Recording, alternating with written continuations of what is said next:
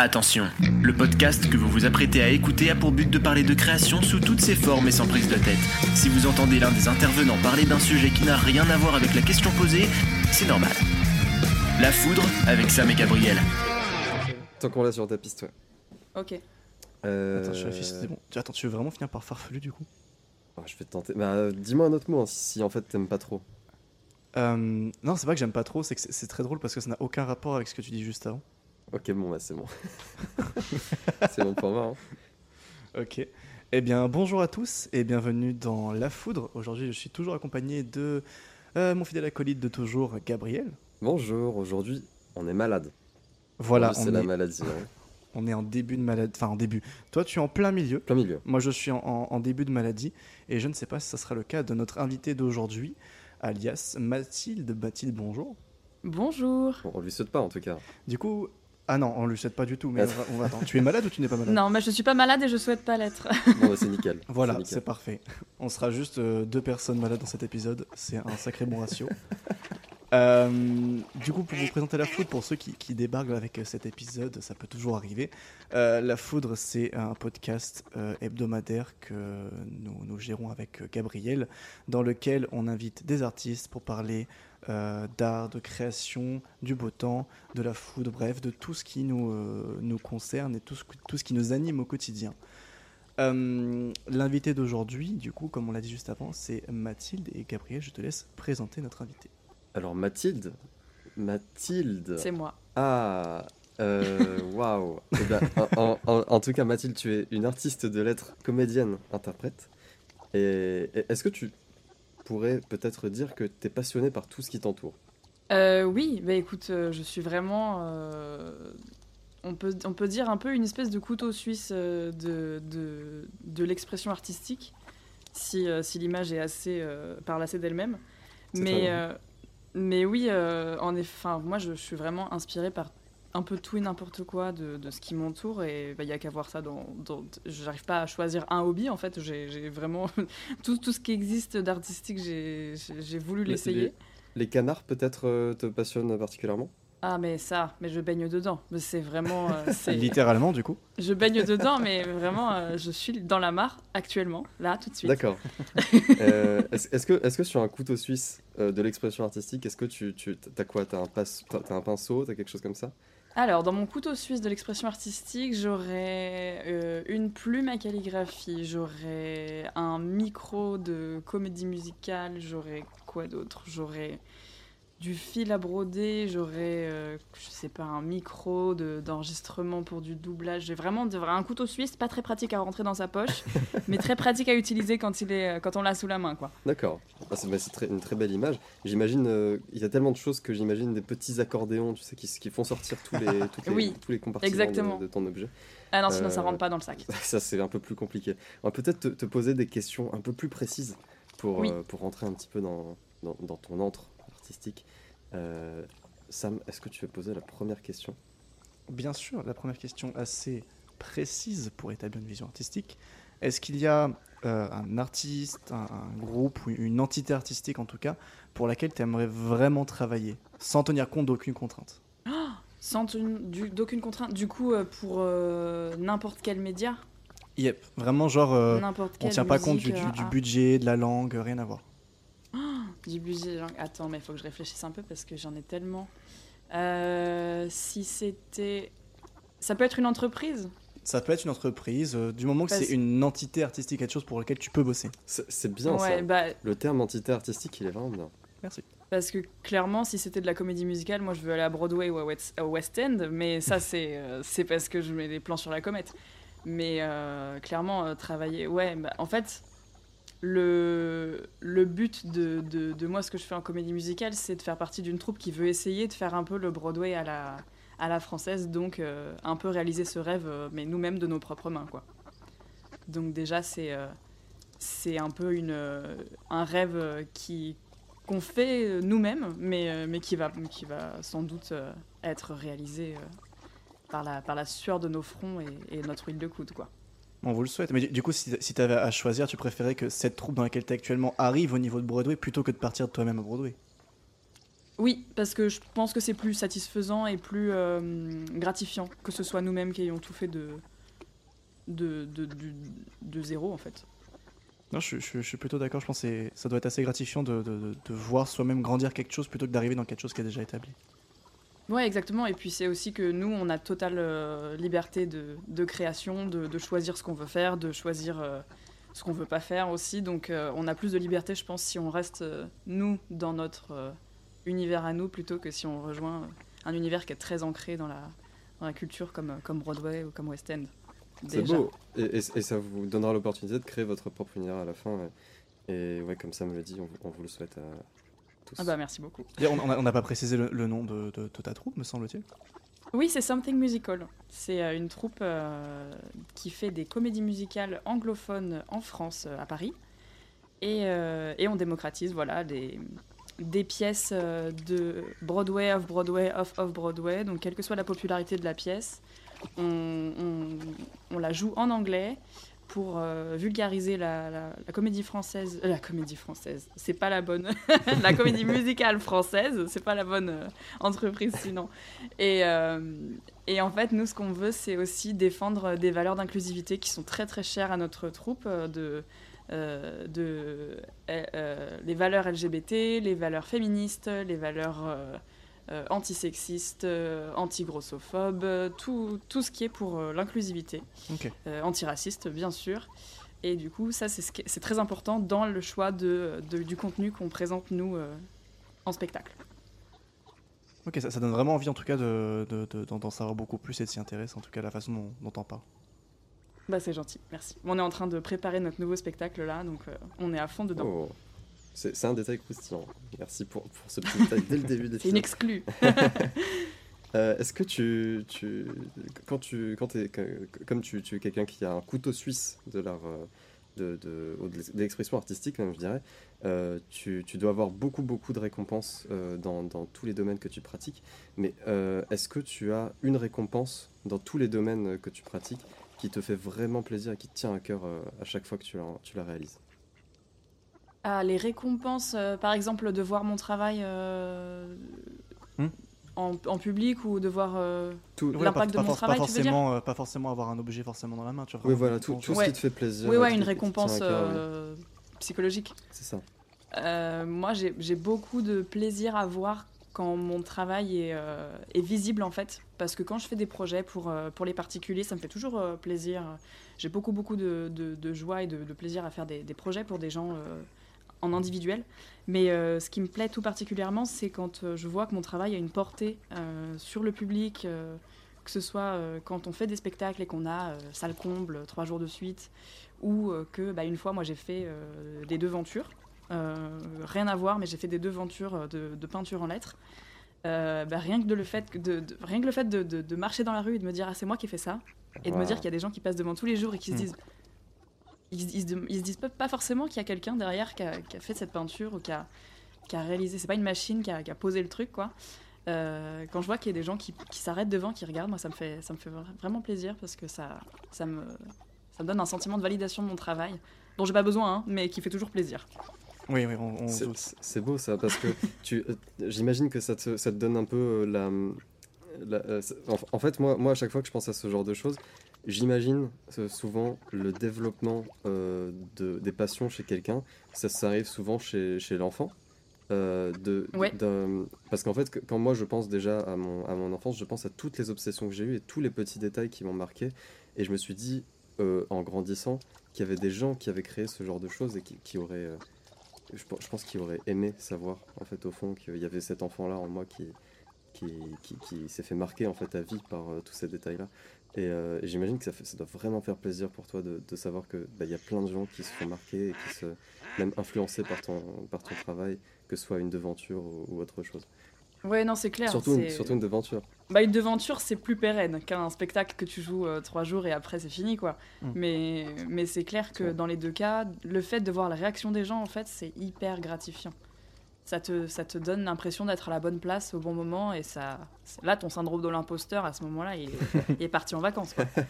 C'est clair. Mais c'est beau parce que c'est un, peu, un peu formateur d'histoire, de, en fait, ce que, ce que tu racontes. Parce que voilà, on peut s'imaginer n'importe quelle personne, je sais pas, un, un, enfant qui a grandi dans une ville où tu aurais fait euh, une devanture, tu vois, l'écriture sur une devanture, il va s'en souvenir et en grandissant, par exemple, si même il change de ville, en revenant dans sa ville natale, s'il revoit ton, ton écriture, il va se dire Ah, je me souviens quand j'étais petit, ça venait d'être installé, etc. Je me souviens de la personne qui l'a mmh. fait.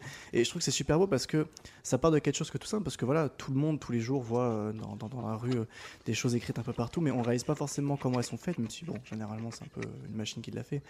Mais on, ne réfléchit pas forcément toujours à comment c'est fait, qui l'a amené là, pourquoi c'est là, etc. Et c'est vrai que c'est intéressant de se dire, voilà, il y, a toujours une, personne derrière, peu importe la façon dont ça a été créé. Et c'est beau de se dire, voilà, bah, c'est vecteur, c'est formateur d'histoire en tout cas derrière, et c'est très beau à, y réfléchir en tout cas. Ouais, non, c'est clair que se dire d'avoir que, se dire qu'on a eu un impact sur la vie de quelqu'un, à petite, enfin quelle, que soit l'échelle, hein, mais euh, se dire que même euh, à cette échelle-là, on a eu un impact euh, sur sur la vie de, sur l'enfance, sur la l'endroit dans lequel la personne a grandi, c'est vraiment ça fait ça fait chaud au cœur quoi. Moi c'est enfin moi c'est la même chose pour pour moi, c'est la même chose pour vous, j'imagine, il y a forcément des choses dans votre vie qui vous a marqué hmm. pour une raison que vous expliquez pas pas forcément, juste quelque chose qui vous hmm. a entouré, qui vous a marqué. Euh, mais il n'y a pas vraiment d'importance pour quelqu'un euh, qui serait dans le même cas que vous. Enfin, pour lui, s'en ficherait peut-être. Mais euh, vous, ça vous a marqué pour une raison X ou Y. Et, euh, et si, vous jamais, si vous retombez dessus euh, plus tard, bah, ça va vous, ça va vous renvoyer en enfance, ça va vous, vous faire remonter des souvenirs euh, joyeux, je l'espère, hein, mais c'est vraiment, c'est vraiment une expérience universelle qui est très, très. Qui est, qui, est, génératrice de beaucoup, beaucoup de, de bonheur et de, de bons souvenirs. Non, je, suis plutôt d'accord. Je, rebondis là-dessus parce qu'il y avait un, truc auquel je pensais là qui fait référence un peu à tout ce qu'on est en train de dire. Dans la ville où j'habitais avant, il y a un artiste qui avait été autorisé par la ville à faire des, des œuvres en fait sur les murs. Donc à, vraiment s'amuser sur tous les murs de, la ville euh, sur lesquels il avait le droit. Et en fait, ce qui était beau, c'est qu'il avait marqué euh, beaucoup de phrases euh, d'amour, si je puis dire comme ça, des, phrases du type je t'aime, tu es la personne de ma vie, etc. Et en fait, il y en avait un peu partout dans la ville. Et à première vue, on se dit, bon, bah voilà, c'est sympa. Euh, si on connaît à peine la ville, on va voir ça vite fait, on va se dire, bah c'est mignon, c'est marrant. Mais c'est vrai qu'en fait, ça peut être marquant pour les personnes comme moi, par exemple, qui ont habité dans cette ville. Et en fait, toute ma vie, je me souviens de à quel endroit était marqué quelle phrase. Et des fois, on peut même y voir un peu des, des signes, en fait, des choses qui sont euh, un peu plus euh, métaphoriques derrière. Et c'est super agréable de se balader dans cette ville, en tout cas, et de, à chaque coin de rue, on, découvre une nouvelle phrase du même artiste, écrite de la même façon, dessinée de la même façon. Et je pense que cet artiste, en tout cas, ne, réalise peut-être pas à quel point ces phrases actuellement, ces, ces, petits bouts de citations un peu partout, sont en train de toucher en fait énormément de monde dans, cette ville. Et j'espère qu'il fait ça dans d'autres villes, dans d'autres médiums, etc. Parce que c'est hyper touchant pour une attention qui, euh, voilà, qui paraît minime euh, au premier regard. Ouais, non, c'est trop bien. Moi, j'avais un, truc un peu similaire à, ton expérience euh, quand j'étais petite, que j'allais chez mes grands-parents en banlieue parisienne. Il y avait un tag sur euh, une des routes. C'était une départementale, je crois, ou, euh, la fin de l'autoroute euh, du périph. Et en fait, à plusieurs fois de suite, on est passé devant jusqu'à ce que ça soit recouvert. C'était juste un tag avec marqué Faites vos devoirs. Et moi, ça m'avait fait beaucoup rire parce que c'est un tag. Enfin, le message est hyper saugrenu, quoi. Et, et le tag n'était pas forcément. Enfin, il n'était pas particulièrement beau. Mais euh, il m'a marqué parce que du coup, maintenant, à chaque fois que je passe devant euh, ce point précis, bah, je me souviens qu'à cet endroit-là, il y avait un tag avec marqué Faites vos devoirs. Ah, c'est fou ça. Ouais. Est-ce que ça t'a aidé d'une certaine manière à faire tes devoirs? Non. Pas du tout, ok. Ça a eu l'impact J'étais pas aussi influençable que ça. Mais ce qui, ce qui, est fou avec ce genre d'expérience, de, c'est que, euh, pour moi en tout cas, et, et je pense que c'est le cas pour beaucoup de gens, vous me direz, c'est que ça ne, ça ne s'arrête pas que euh, aux, œuvres artistiques, aux créations artistiques dans la rue, c'est que ça va même jusqu'à des détails comme l'emplacement des poubelles et des bancs. Euh, de se dire euh, que la personne qui a envisagé de mettre un banc à tel endroit a juste marqué ta vie à tout jamais parce qu'elle a créé un détail de ta culture personnelle qui est super important, tu vois, tu te dis, ce banc-là, c'est le banc sur lequel tu t'es assis pendant, pendant tous les jours, pendant des années, tu vois, en rentrant des cours, en faisant un truc, tu vois. Et, et, le fait de, de, voir partir ce genre de détails, parfois ça fait mal de se mm. dire, euh, bah, tu t'es raccroché à ça et, et en même temps tu, tu, le laisses, tu le laisses s'en aller, tu vois, dans tes souvenirs et, euh, et tu le gardes quand même dans ton cœur, toi. C'est, mm. c'est c'est fou que ça, ça- ça s'éloigne en plus de ça du côté artistique, de se dire que ça va même dans, dans toute l'urbanisation, dans, dans la gestion des, des lieux, l'entretien, etc. Je trouve ça super beau. Ouais, je suis d'accord. C'est marrant parce qu'on on voit une forme euh, d'histoire, euh, d'art, etc. à quelque chose qui paraît tellement banal pour euh, voilà, une personne qui n'est pas forcément intéressée par ça. C'est une belle façon en tout cas de, de voir son, son espace quotidien, je dirais. Mais en fait, on s'en rend pas compte, mais quand on est petit, on développe une sensibilité euh, vraiment hyper forte à tout ce qui va nous plaire plus tard, en fait. Mm. Moi, j'ai découvert, enfin, tous, les, tous mes centres d'intérêt, je les ai découverts très très jeunes, et quand j'étais jeune, je n'avais pas réalisé que ça allait devenir des, des, des passions, des hobbies, des obsessions aussi fortes que ça allait euh, Hmm. maintenant. Et en fait, euh, quand on est petit, on est baigné dedans, on se dit ah ouais, c'est bien, c'est cool. Euh, mais euh, mais ça, en fait, ça, ça travaille dans notre tête jusqu'à la jusqu'à l'âge adulte et, et c'est une fois qu'on est adulte qu'on se rend compte que ah ouais, ça, ça fait quand même longtemps que moi j'aime Oui. bien ça et que et Mm. sans m'en rendre compte, j'ai baigné dedans depuis que j'ai 5-6 ans quoi. Ça, ça fait même parfois des petites, les petites obsessions que tu as durant ton enfance. C'est même parfois des petits, des petits détails que tu retiens plus que les autres. Et tu te dis, ah, ce détail, quand j'ai eu cette obsession-là, ça a mené à, mon autre obsession qui est vraiment euh, euh, tout ce qui prend la place de, de- de l'entièreté de ma vie actuellement, tu vois. Mm. Ouais, Genre, euh, j'ai pas forcément d'exemple. Moi, je sais, si, j'ai un exemple, c'est que quand j'étais petit, j'aimais beaucoup le, l'univers du, du coloré du cirque, en général. Ouais. Euh, du, du cirque, je veux dire, euh, tout ce qui est. euh, tout- tout ce qui est Chapiteau. clown, etc. Chapiteau, voilà. Et, euh, et même euh, tout ce qui est imagerie, logo, euh, tout ce qui est visuellement représentatif des cirques. Et, actuellement, tout ce qui est. tout ce qui est création visuelle avec beaucoup de couleurs, ça me marque profondément parce que. Et c'est vraiment quelque chose que j'aime parce que je pense que ça s'est un peu révélé avec ma passion du cirque que j'ai eu quand j'étais petit. Et, et, et pourtant aujourd'hui, c'est pas du tout quelque chose qui me que je retiens aujourd'hui. Le cirque, c'est pas du tout un- Mm. une passion que j'ai. C'est loin de là. C'est vraiment euh, ça s'est manifesté comme ça un petit peu. ouais, mais c'est les, les éléments constituants de, de du cirque dans lequel tu as été euh, dans lequel tu eu un int- enfin pour lequel tu as eu un intérêt à, à cet âge-là, ça s'est retrouvé dans ton âge adulte mais sous la sous une autre forme quoi. Ouais, j'imagine que ouais, que c'est ça. ouais. Non, mais c'est hyper intéressant. Je vais passer totalement, euh, totalement du, coq à l'âne sur euh, la dernière question de cette première séquence, histoire de, faire une, vision artistique euh, de, ton art. C'est une question qui n'a du coup rien à voir avec ce qu'on parlait. Ça repart un peu sur ce truc un peu de voilà sans contrainte, sans rien. Est-ce qu'il y a un personnage dans une pièce de théâtre, un film, peu importe, une, une œuvre que tu aimes, que tu aimerais interpréter si on ne prenait compte d'aucune contrainte encore une fois? Euh, Là encore, vu le nombre de rôles de comédie musicale que je rêve de faire, euh, si, si on s'en tient pour l'instant à, à Broadway, à la comédie musicale, moi j'aimerais beaucoup beaucoup faire Elphaba. Mais ça c'est un cliché, cliché de personne qui aime la comédie musicale. C'est vraiment le, euh, le rôle que toutes les filles veulent. euh, Il, il vient d'où ce personnage? De parce que je connais pas Wicked, non plus. pardon. Ah. Elphaba, c'est dans Wicked, c'est la comédie musicale qui parle de, euh, des prémices de la méchante Hmm. sorcière du magicien d'Oz. De D'accord. pourquoi elle est devenue qui elle est et est-ce qu'elle est vraiment la méchante de l'histoire. Et euh, c'est un- c'est le rôle où en fait euh, elle est verte. C'est le, le- Oui, ok. elle, est, elle est toute verte. euh, c'est euh, c'est un duo avec euh, elle et, euh, et, elle, et Glinda qui est elle toute rose. Donc, euh, Donc c'est ça, c'est la pièce de tête qui va être interprétée en, en film bientôt, là, de ce que j'ai compris. Oui, exactement, avec Cynthia Erivo et Ariana Grande. Vraiment euh, hyper euh, aléatoire comme, comme casting. Je suis très très contente pour, euh, pour Cynthia Erivo parce que c'est une comédienne euh, fantastique. Euh, Tu, tu penses quoi globalement de, de l'adaptation en film de, de comédie musicale? J'ai un peu du mal en général. J'attends de voir ce que ça va donner avec Wicked.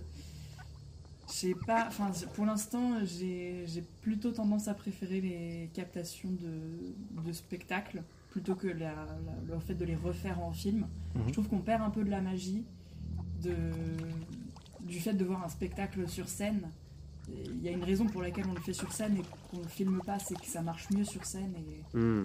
et que c'est plus difficile de retrouver cette magie et de- de- d'être transporté dans l'univers euh, si on, si on regarde un truc sur un écran. Quoi. C'est très drôle parce que c'est un peu le, le- la même formulation que l'avis euh, que beaucoup de monde se, se, se- se fait, et moi compris, sur euh, le- le- les remakes en live action de films d'animation. Oui, exactement, c'est la même chose. D'accord. Enfin, la même chose. C'est, en tout cas, c'est dans la même lignée. C'est que j'ai, moi, j'ai du, pareil, j'ai du mal à, à apprécier un film d'animation retranscrit en live action, que ce soit Le Roi Lion, que ce soit La Petite Sirène. euh, Ça, ça, je trouve ça dommage de retoucher à des, à des monuments comme ça. Ça dénature un peu, oui. Ok. Et je trouve un peu ce qui, ce qui, ce qui dénature un peu la chose pour rebondir là-dessus, ce qui est dommage, c'est que, que ce soit pour la pièce de théâtre ou pour le dessin animé, c'est que c'est des, des, des œuvres qui à la base jouent des contraintes qui leur sont imposées. C'est-à-dire que voilà, le théâtre, Oui. c'est forcément une scène, donc même si on bouge le décor, l'endroit qu'on regarde ne bouge pas. Il faut que ça reste les mêmes acteurs, même si on peut bouger. Enfin voilà, il y a des contraintes qui restent globalement les mêmes. Pareil pour le dessin animé, où voilà, ça reste du dessin, Mhm. ça reste euh, entre guillemets tout famille. Et c'est dommage parce que généralement, quand on passe à une adaptation live avec des vrais acteurs, bah, vu qu'on peut tout se permettre, bah, généralement on perd ce côté où c'est la contrainte qui crée euh, l'histoire. C'est-à-dire que sur, une pièce de théâtre, si par exemple, je sais pas, j'ai envie de mettre une pieuvre géante, bah, on va essayer de mettre euh, des personnes à l'intérieur de fausses tentacules et ça va créer quelque chose de visuellement artistique, enfin visuellement beau, je veux dire. Là où, bah, si on refait la même chose en film, bah, on va vouloir juste mettre une pieuvre géante dans l'eau et puis bah. Tu vois, tu, vois je, sais pas si c'est entièrement. euh, je, suis, je suis complètement d'accord avec toi. Par contre, euh, je dirais aussi qu'il y a quand même une contrainte dans le, le live action, tu vois. Qui est la contrainte de. Justement que ce soit réel, en général. Parce que ça, ça, ça, met- ça pose plein d'autres problèmes qui sont. euh, par exemple, les humains doivent tout le temps ressembler à des humains. Sinon, ce serait, euh, ce serait un petit peu dérangeant à voir, etc.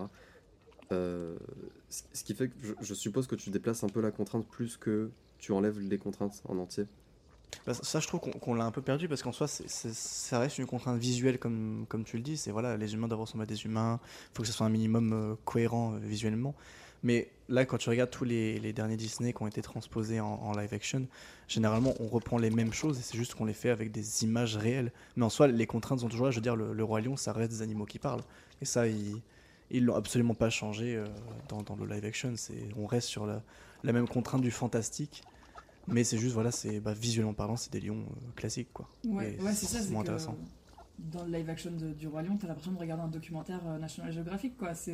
Il y a, a pas l'expression et l'expressivité de, des personnages de, Mm. du dessin animé. Ce qui est un peu, un peu euh, dommage d'ailleurs parce que. Va- Vas-y, je t'en prie. Non, non, je disais, même s'ils sont très ressemblants à des, ils ressemblent à des animaux, euh, des vrais animaux, c'est très bien. Mais c'est dommage parce que du coup, on a l'impression de regarder un documentaire avec du doublage euh, par-dessus, quoi. C'est tout. Ce qui aurait pu être bien, c'est euh, créer un documentaire National Geographic euh, qui, qui, du coup ferait une, une, une réadaptation du Roi Lion. C'est Ah, ça, avec des euh, images. sans images de synthèse, avec des vrais animaux.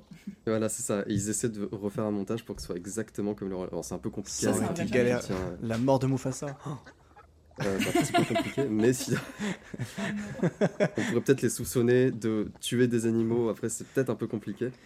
Mais, euh, Bon, mais c'est ouais, un cirque, mais filmé, c'est quoi. c'est- Et on revient au cirque. Oublions. Ou- Oublions cette partie.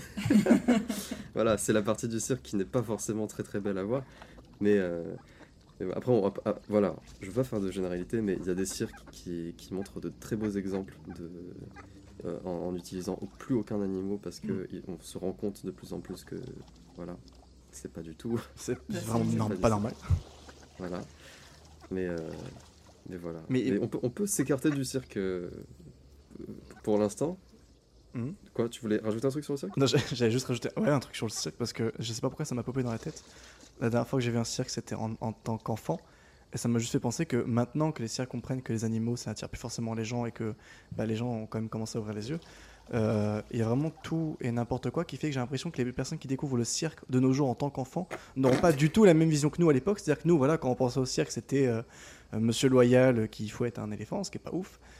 Et Mm. maintenant, aujourd'hui, c'est euh, Bumblebee euh, qui rentre dans une cage à moto. Enfin, c'est c'est vraiment. ça n'a plus rien à voir, tu vois. Ils auraient pu faire un de le- du divertissement. C'est- Mais vraiment, c'est un peu dommage parce que maintenant, c'est un peu un, un fourre-tout à divertissement. Et c'est cool parce que, bon, euh, voilà, ça permet à plein d'autres euh, types de- de- d'artistes de, de- de s'exprimer autrement. Mais euh, ouais, c'est devenu vraiment un, un fourre-tout où on sait plus vraiment euh, ce qu'on venait voir à la base, quoi. Mais c'est- c'est c'est fou parce que euh, je sais pas si vous avez déjà fait cette réflexion, mais j'y pense depuis longtemps là. Ça me trotte dans la tête.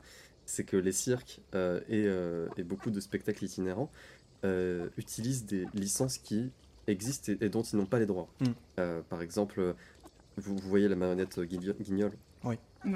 euh, qui, qui, est- qui, qui fait des, des spectacles un peu partout avec, euh, en, en itinérance quoi. Euh, Guignol et Pinocchio, Guignol et Winnie l'ourson, des trucs comme ça. Pareil pour les cirques. Il y a Mickey au plein milieu de l'affiche et tout. Je me dis tout le temps, si Disney voulait se faire un tout petit peu de fric, juste comme ça sur le côté, ils pourraient s'en faire des tonnes. Mm. Juste rien qu'avec les, les, les- les licences qui ne, dont, dont les gens n'ont pas les droits. Ah ouais, non, mais c'est clair. Ça, ça fait un peu. C'est assez impressionnant. Bah, c'est plus, je pense que c'est c'est plus galère à faire euh, dans ce, ce- ce milieu-là parce que ça demande beaucoup de, de procédures administratives. Tu vois, par exemple, sur YouTube, c'est facile pour eux de strike une vidéo et de récupérer quelques centimes. Là où, si tu prends euh, chaque fête foraine qui met euh, un Mickey, euh, un mot Disney quelque part, chaque cirque, euh, chaque spectacle itinérant, je pense qu'ils en ont pour des années pour euh, récupérer pas grand-chose, quoi. Hmm. Et ça les arrêtera peut-être pas. manquait d'argent en plus. hein. Donc, Oui, c'est ça, c'est vraiment. euh, ils sont tout en haut de, des bénéfices le divertissement, donc euh, je pense pas qu'ils ont tant besoin que ça. Bah écoutez, euh, si Disney a un problème un jour, euh, on, on sait où ils peuvent fourrer le nez. La rigueur, on va se renommer La Foudre by Disney, parce qu'on va être tranquille au moins. Et ça attirera plus de monde. Avec un logo Disney, ce serait un peu stylé. Ah oui. Mais je vois pas pourquoi Avec Disney la prendrait le de, four. la typo de Walt Disney. Oh, aïe aïe Que je peux plus me voir en peinture, je n'en peux plus. Mais cette typo, c'est vrai que. En vrai, on n'y pense pas, mais elle est devenue tellement has-been limite que du comics sans Ah MS non, à cause de l'utilisation que les gens en font. secours. C'est le comics sans MS du divertissement, c'est pas possible. C'est le. le- c'est- euh, elle est très bien pour, euh, pour Disney, c'est tout. Genre pour, pour les.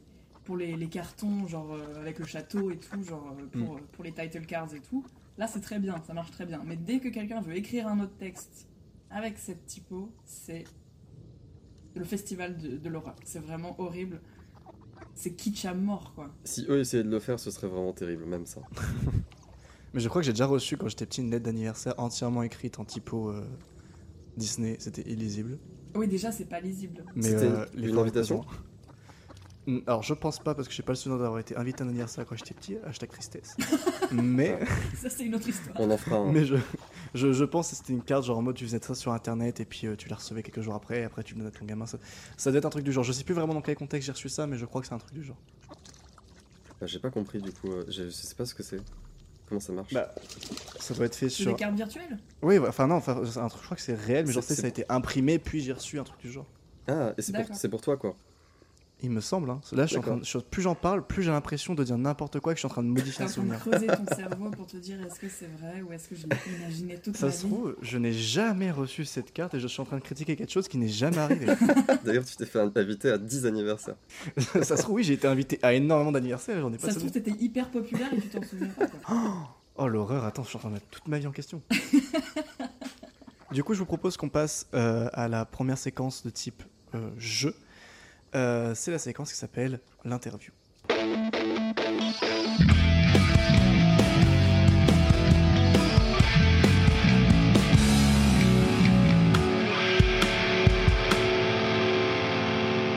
Du coup, pour la séquence de l'interview, c'est une séquence qu'on n'a jamais fait, qu'on va tester à nouveau aujourd'hui. En ce moment, vous êtes gâtés euh, dans la foudre. Il y a plein de nouvelles séquences tout le temps, c'est normal. Ça vient de démarrer.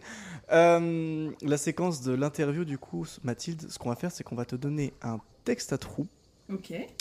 que tu vas devoir compléter à chaque fois que je m'arrête dans ma phrase, sachant que on sera entre gros guillemets dans des personnages. Ok, cool. C'est-à-dire que moi, je, je vais, je vais parler comme un intervieweur, toi, tu parleras comme une, une réalisatrice de, de, de film, et euh, on va complètement changer de décor pour ça. Et euh, le but, c'est juste que tu complètes le- les trous de ma phrase le plus rapidement possible, spontanément, sans réfléchir. Est-ce que c'est bon pour toi? Donc le premier truc qui me vient en tête, quoi. Exactement. Ok. J'ai l'impression d'avoir fait une ref à Squeezie sans le vouloir. C'est quoi? Tu m'as dit est-ce que c'est bon pour toi, c'est pour ça? Exactement. Il a pas encore Euh, breveté la- l'expression, hein, c'est bon. Tu peux, librement. Surtout que c'est pas la sienne. C'est vrai. C'est vraiment pas la sienne. Je suis un peu dégoûté c'était pas la sienne au début, c'est vrai. Bah maintenant, bon, bah, un peu trop tard. Eh bien, on est parti pour l'interview. Mathilde, bonsoir. Si nous vous recevons aujourd'hui, c'est dans le but de parler de votre dernier film Euh, la- L'attaque des chaussettes géantes.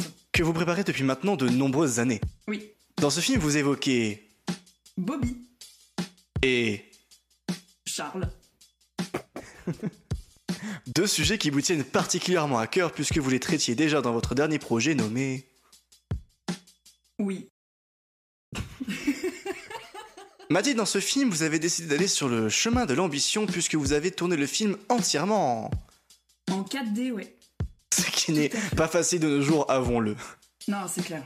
D'ailleurs, d'ailleurs, une attraction dérivée de ce film arrivera dans le parc. Euh, le parc Astérix D'ailleurs, vous avez tourné plusieurs scènes en. euh, en Chromatica. Ce qui vous a valu pas mal de critiques de la part des puristes du cinéma qui auraient préféré apercevoir, Ah, ben ils auraient préféré du noir et blanc. dans son célèbre costume de. Dans son célèbre costume de Spot dans euh, le nouveau Spider-Man. Ouais, je suis un puriste du cinéma, moi. Ah, j'aurais adoré voir Spot, mais bon, euh, c'est- c'est- bah, c'était en noir. et- Ah, c'est farfelu.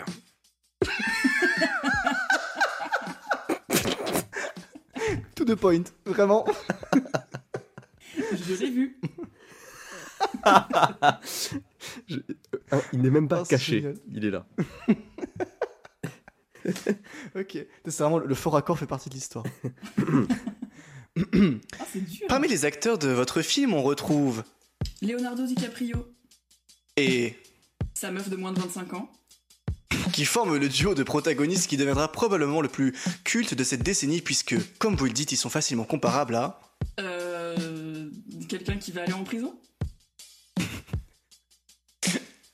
Mathilde, cette interview où je vous parle, euh, où je parle pardon à votre place, touche à sa fin. Nous allons vous laisser retourner à...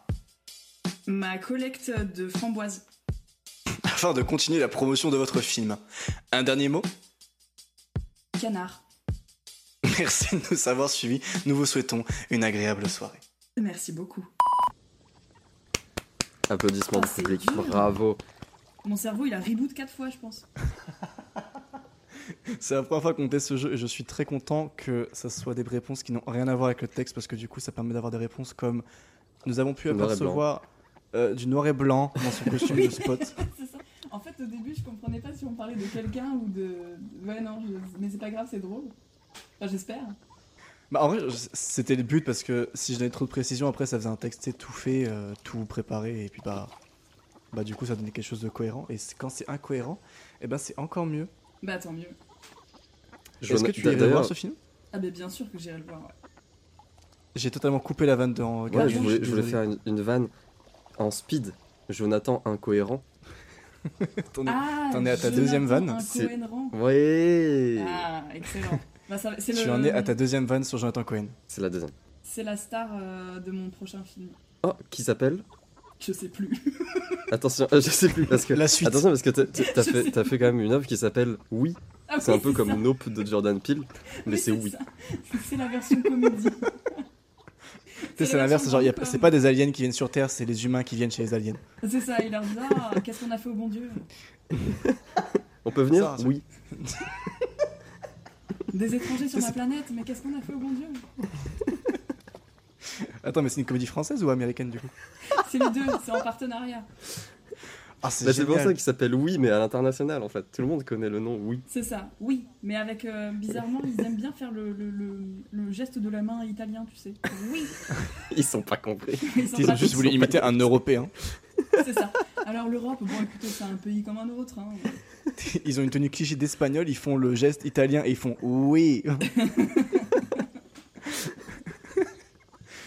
En vrai, ça serait, un, ça serait un super type de film, quoique pas du tout, mais genre de, de faire vraiment un truc où t'as vraiment un, un- un personnage qui croise tous les clichés européens, mais dans un film qui du coup est complètement enfin conscient de son concept, où c'est juste on, on- en fait je suis en train de décrire qu'est-ce qu'on a fait au bon Dieu, mais en, en- en pire. C'est euh, que tu dis en fait. J'étais en train de chercher Qu'est-ce qu'on a une- fait à Emily? Qu'est-ce qu'on a fait au bon Dieu, mais si ça avait été fait avec des bonnes intentions, mais en fait ça Tu n'existe pas. je- je pensais que t'allais dire un truc, un peu le truc de Mario, genre ah, c'est un, c'est un, un mec japonais, mais en même temps il est italien et, et il a un prénom, je sais plus quoi. Tu sais, c'est un mélange de trucs là. Vous voyez ce que je veux dire? C'est le choc des cultures. Je vois un peu. Ouais? Oh bah vite fait, hein, de loin. Mario de base il est italien ou, ou- ou- enfin je pense qu'il est italien mais Oui. il est censé être japonais.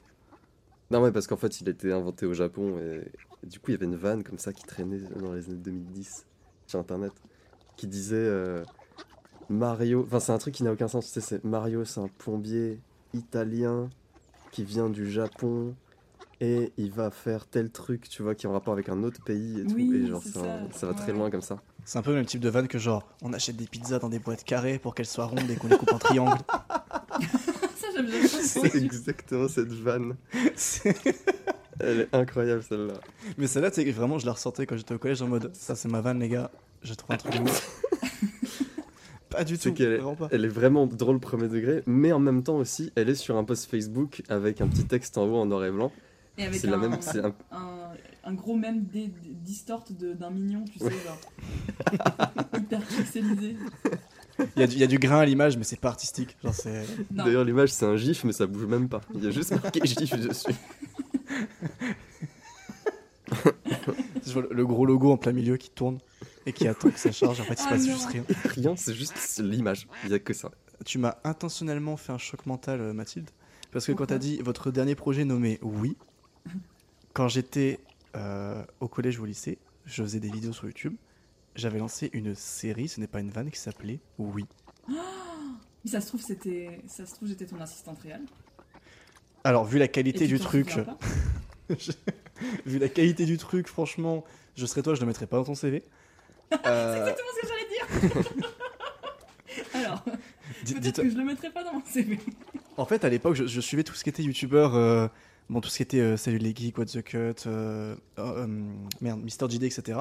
Et j'ai voulu faire un mix de tous leurs concepts en une série. J'avais aucune idée de comment l'appeler. Et vu que ça me faisait rire la, ban- la, la vanne à l'époque en mode ça ou ça et que tu réponds oui, j'avais décidé de l'appeler oui. Il faut pas chercher plus loin que ça. J'avais exactement le même humour à l'époque. Bah, On a finalement. tous vécu la même adolescence. et ben voilà. Et c'était c'était une horreur parce que j'ai fait un épisode et euh, c'était pas très drôle. Et non, 10. Ah, c'est bien Attends, petit succès quand même pour l'époque 10 vues. Je l'ai très rapidement supprimé parce que les gens m'ont dit mais ce n'est pas drôle, ça sert à rien. Oh. Et, euh, et je l'ai pris très personnellement et du coup je l'ai supprimé. Et je n'ai plus jamais fait de suite. Et en même temps, tant mieux parce que c'était pas terrible et que je préfère voir un projet qui s'appelle Oui, créé par Mathilde de nos jours, que cette série. Peut-être. La suite, la- le troisième opus, c'est- c'est peut-être. Mais, celle- mais celle-là, c'est celui peut-être qui n'a pas 100% marché, tu sais. C'est lui où ils ont dit c'est risqué d'en faire un autre après. On sait même pas s'il va être sorti au cinéma, c'est peut-être. On est au, on est au dixième film de la saga. On a fait coup-ci coup-ça. Là, ça n'a pas des matchs marché. Direct ou vidéo, hein, Vous celui-là. avez fini votre scénario Peut-être. Écoutez, séquence numéro 4, euh, la grande question.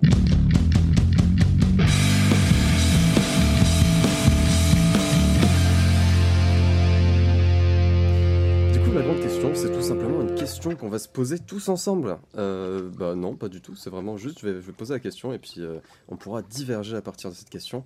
Euh, la question euh, qui est un peu une question d'actualité, euh, plus ou moins, parce qu'actualité, c'est c'est une actualité qui se passe sur des années, voire une décennie entière. Faut-il dissoudre l'Assemblée nationale? Pas, Non, pardon. pas ça. Trouvez-vous la simplification des logos justifiée? Ah, ça c'est intéressant comme question.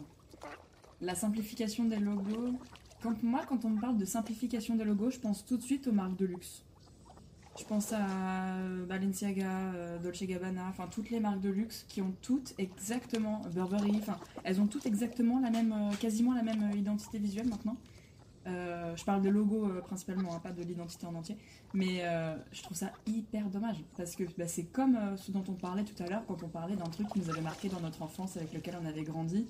Euh, pour moi, le logo, je sais pas, le logo Burberry, le logo Chanel, bah, ils ont une, euh, ils ont une, euh, une tête très précise. Dans mon esprit, ils ont, ils ont une identité hyper marquée et changer du jour au lendemain pour.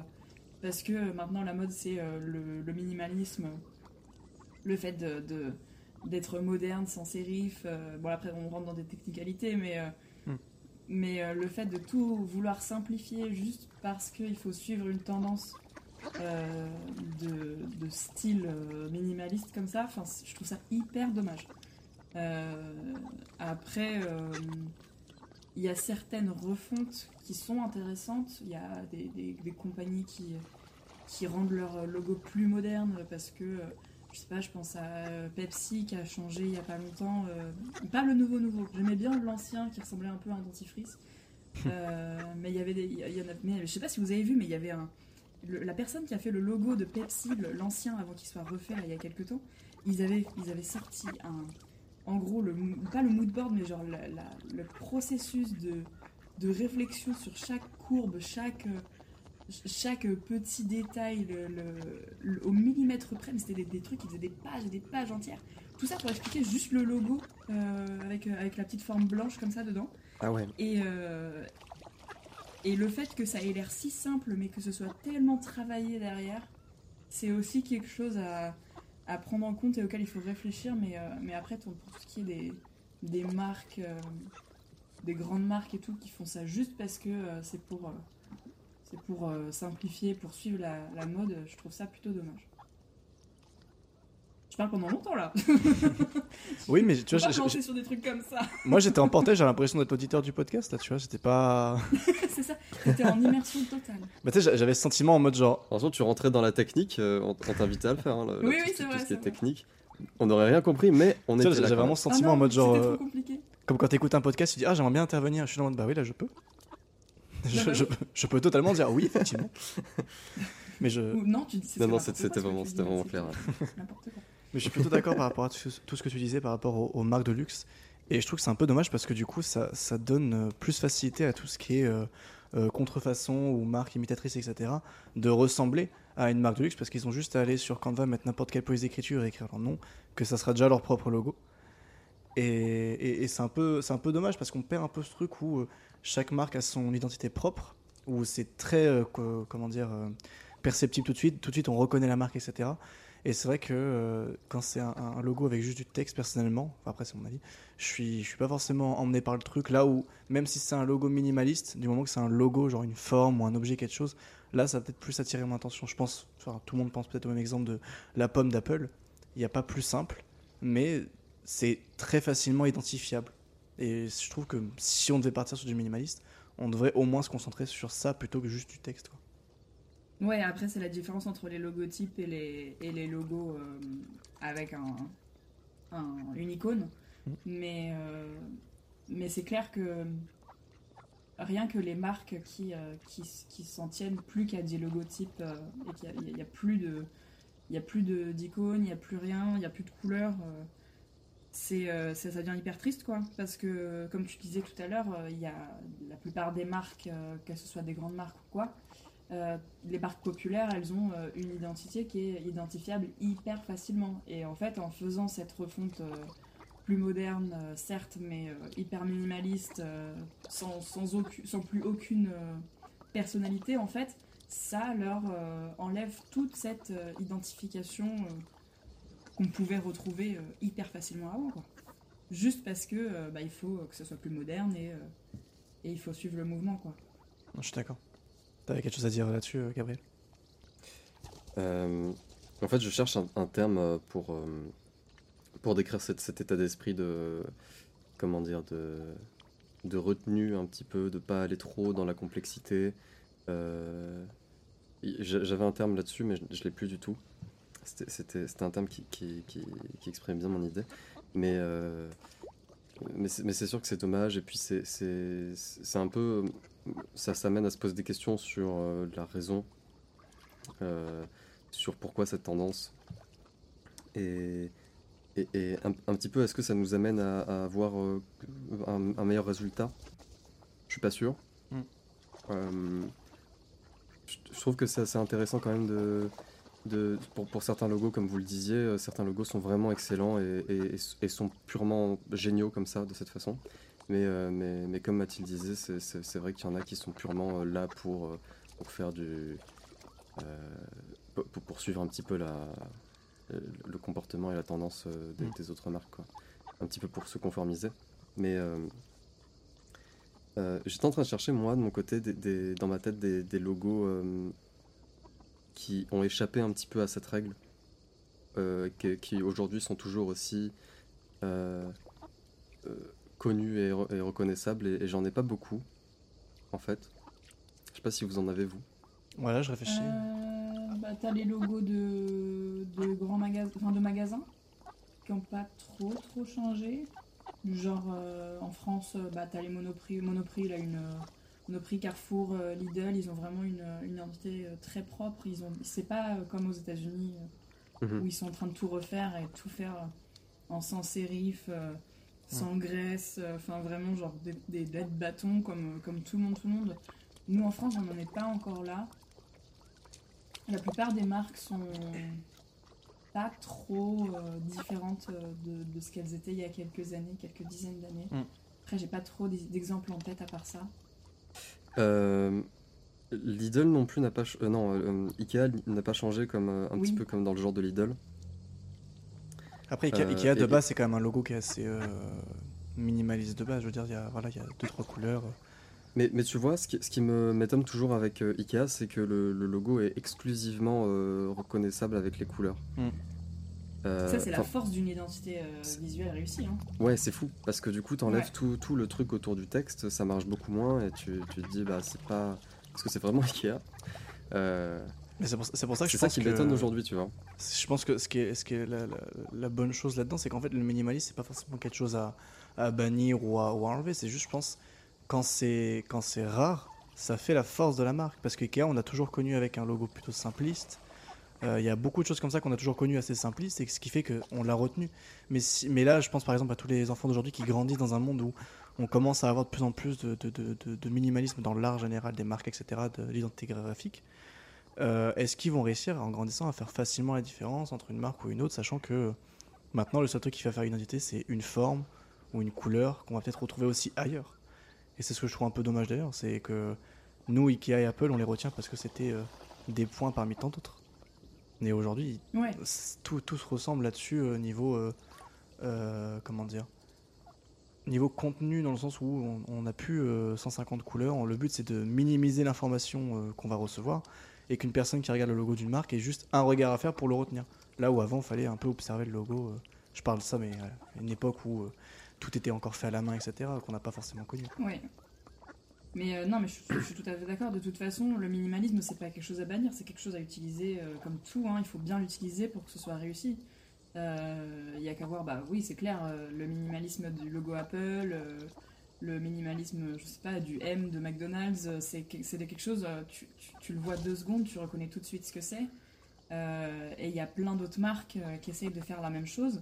Mais il suffit de, enfin, il, suffit d'avoir un designer graphique qui sait ce qu'il fait et qui fait bien son Mhm. travail. Et Mhm. normalement, euh, le- tu, tu, tu détruis pas ton, tu détruis pas l'identité euh, qui était déjà présente si tu fais bien ton travail. J'imagine que les, les, les marques qui veulent changer le, le- le design de leur logo euh, sans savoir ce qu'ils font directement, en pensant que, euh, que ça va. En fait, j'imagine que les les marques qui ne savent pas ce qu'elles font en, en faisant ça s- s'imaginent réussir plus avec un logo plus simplifié, hum, encore plus minimaliste du coup. Alors qu'en fait, je suppose que ça devrait plus partir d'un constat un peu de de- d'évidence un peu un point de départ où euh, tu te dis c'est évident que ce logo est trop complexe ou alors ce logo n'est pas assez euh, euh, marquant. Mm. Parce, que, parce que tu, dis, tu disais Sam tout à l'heure que le, le but c'était qu'on le retienne d'un coup d'œil, tout ça, et c'est ça qui est fou, c'est que c'est un peu le but euh, de départ. Mais ça fait que du coup, comme euh, il y en a beaucoup qui le font, et, et surtout euh, comme tu le, tu le disais Mathilde avec les marques de luxe, euh, en fait, vu qu'ils partent tous de ce principe-là, ça, ça empêche complètement ce- cette idée-là de, de réussir, c'est-à-dire de d'avoir un logo qui se retienne facilement parce que du coup tous se ressemblent. Ouais. Et c'est c'est assez fou ça. De dire que bah, le but initial des gens qui essaient d'en faire euh, quelque chose de simple pour que ce soit reconnaissable, euh, bah, marche pas du tout en fait. Bah, c'est Non, ça, exactement je ça, c'est que. Pardon, vas-y. Ouais, vas-y. Euh, non, non, c'est que avant le but d'un logo c'était de se, déf- se- de, de se démarquer de la masse et maintenant le- les logos ils se ressemblent tous de plus en plus donc ça fait euh, l'effet exactement inverse en fait. Mm. On on n'arrive plus à on n'arrive plus à distinguer. euh, je, moi je parle enfin notamment des, des logos dont j'ai parlé tout à l'heure, euh, Burberry, euh, Dolce Gabbana, tous les, toutes les, les grandes marques de luxe. Euh, tu, le- tu montres euh, la typographie sans, sans écrire Burberry, Dolce Gabbana, bah, tu vas pas forcément reconnaître de quelle marque ça, ça vient euh, si Mm. tu cherches juste la, la typographie, alors que une, une typo comme celle de, comme celle de, de Monoprix, comme je, je disais tout à l'heure, bah, tu vas reconnaître que c'est celle-là. Euh, une typo comme celle de, euh, Disney. de, de Disney dont on parlait tout à l'heure. Disney, bah, c'est- Disney, c'est vraiment euh, personne peut faire quelque chose qui ressemble à Disney sans Mhm. être comparé à Disney euh, et sans que ça fasse vraiment euh, de mauvais goût quoi. Parce Mhm. que bah, leur identité elle est propre, ça fait des dizaines d'années qu'elle est là, elle n'a pas changé et euh, s'ils la changent, ils savent qu'ils vont faire une très grande erreur, je pense. Et euh, c'est pour ça qu'ils n'ont rien changé depuis des années parce qu'ils savent que si jamais ils changent un truc, déjà ça va pas plaire aux gens et en plus ils vont perdre leur, leur identité qu'ils ont, qu'ils ont mis des décennies à, à bâtir. Quoi. Ouais, clairement. Mais je, je voulais rebondir un, truc là-dessus. Je sais pas si vous avez vu passer ça en, en ce moment. C'est plus d'actualité. Sur euh, Twitter, bon, on sait que voilà, c'est pas forcément euh, la meilleure période pour le réseau en ce moment. Il y a de plus en plus de publicités qui émergent et j'ai vu ce problème-là chez d'autres gens avant de le voir moi sur mon feed. Euh, je ne sais pas comment ils font, mais il y a une entreprise ou une entité, je ne sais pas, qui met en place euh, un, réseau de publicité. Et à chaque fois, chaque publicité va recommander le même type de produit. Donc c'est un truc, bien sûr, c'est du dropshipping, etc. Mais c'est toujours sous un nouveau compte. Et en fait, à chaque fois, ça va être un nom de compte en quatre lettres, du style euh, Nexo, Lodel, un truc comme ça. Et à chaque fois, ça sera un logo hyper simpliste fait par une IA, qui fait qu'en fait, au premier coup d'œil, tu vas juste dire Ah bah, c'est un logo minimaliste avec un nom en quatre lettres, c'est bon, c'est que c'est une vraie marque. Et il profite un peu de ce truc-là qui fait que tout est uniformisé pour euh, faire ce, ce- ce- dropshipping tellement facile. Et en fait, tous les jours, je vais en passer au moins 4 ou 5 qui ont toutes tous la même tête, donc vraiment le, même type de logo avec les mêmes couleurs à chaque fois avec euh, un nom en 4 lettres. Et en fait, j'ai vraiment l'impression de voir la même pub en boucle, alors qu'en fait, en, en me regardant plus près, bah, c'est que des trucs différents à chaque fois. C'est à chaque fois fou. un nouveau faux logo par IA, euh, avec de nouvelles formes, un nouveau nom, etc. Mais vu qu'ils ont tous la même tête et que ça ressemble beaucoup à ce qui se fait de nos jours, bah, on pourrait se faire avoir super facilement. Et je trouve que c'est très représentatif en tout cas de ce qui se passe actuellement avec euh, le minimalisme, le minimalisme pardon, dans les logos. Oui, c'est clair. Et puis aussi le fait qu'il y ait beaucoup de- d'entreprises qui fassent appel à des identités artificielles. Des identités. Oh là là, je suis fatiguée. Des intelligences artificielles pour leur identité. Euh, à la place de euh, demander à quelqu'un d'humain qui du coup aurait une perspective euh, plus. enfin, un point de vue plus développé, une réflexion plus développée. pour créer une vraie identité visuelle et pas juste un robot qui, qui va analyser. le robot, il n'est pas créatif, il analyse tout, tout ce qui existe déjà et il essaie de faire quelque Mm. chose qui y ressemble. Euh, mais il va pas, il va pas être force de proposition alors que le, la personne, le, designer, le designer graphique, oui, c'est son métier. Et euh, et il y a beaucoup d'entreprises qui comprennent pas que qu'une identité. euh, Oh, mais pourquoi je dis identité? Qu'une intelligence artificielle, ça fait pas le, le travail d'un- d'une vraie personne. Vous imaginez, vous, euh, la, la culture personnelle, justement, tout- toutes les inspirations qu'ont qu'ont- qu'ont eu les gens des années 80 et 90 dans leur enfance, avec tout- tous les logos et, et toutes les marques qui avaient des, des trucs ultra complexes et presque déchaînés? Bah, en fait, il y a un peu une nuance à apporter dans le sens où en soi, il y a toujours eu un peu ce truc de euh, l'uniformisation, tu vois, de plein de logos, plein de, de typographies, etc. C'est juste que euh, là, on est dans une ère où c'est plus simplifié et moins identifiable, mais je pense que dans les années 80-90, tu avais encore cette énergie de faut que plein de choses se ressemblent pour attirer les gens, etc. C'est- alors c'est ça justement que je veux dire, c'est que les, les choses peut-être se ressemblaient, mais justement étaient à l'inverse euh, beaucoup plus euh, Poussé, ouais. beaucoup plus, beaucoup plus poussé, peut-être détaillé. Euh, je pense qu'ils s'en foutaient de- d'intégrer euh, carrément des images et des, des- des personnages à leur logo. Quoi.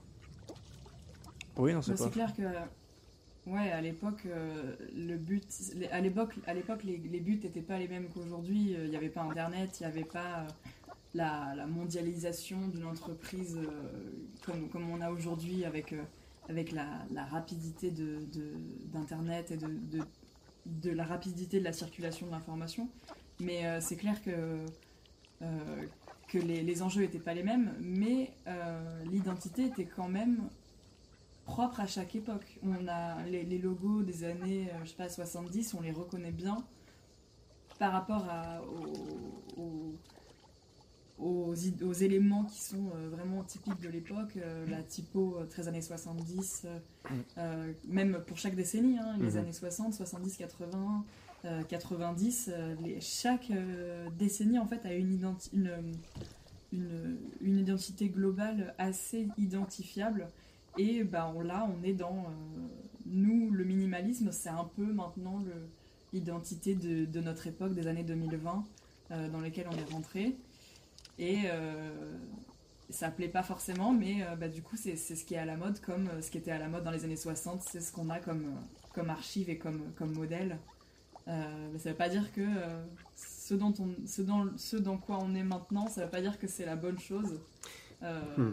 à, à suivre, c'est juste c'est ce qui est populaire aujourd'hui. C'est très bizarre. Vous pensez qu'il y aura des- Ouais. une nostalgie envers notre époque en termes de vi- visuellement? Franchement, je, pense que oui, parce que tu regardes actuellement, et c'est un truc que je voulais rebondir après, mais actuellement, on a un peu une sorte de nostalgie en ce moment des années 2000, etc. Et c'était il y a à peine 20 ans. Et dans les années 2000, je pense pas que les gens des années 2000 se disaient, ouais, dans 20 ans, il y aura de la nostalgie de maintenant, parce que Hmm. eux pensaient déjà être en train d'être nostalgiques des années 80, qui étaient elles-mêmes nostalgiques des années 60, etc.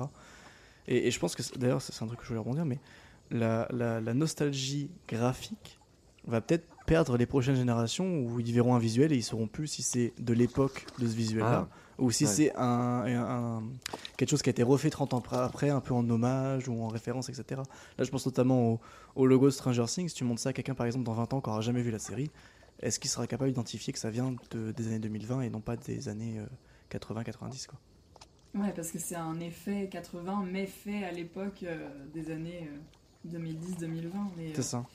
C'est que ouais, avec tous les hommages qu'on a, de toutes les, bah justement tous les, tous les médias euh, nostalgiques euh, qui parlent d'une autre époque, que ce soit euh, dans le futur, dans le passé, euh, c'est un peu euh, pas perturbant, mais ça rend la personne plus, plus confuse, plus indécise sur euh, bah, la certitude de ah bah tiens ça vient de telle époque ou telle époque.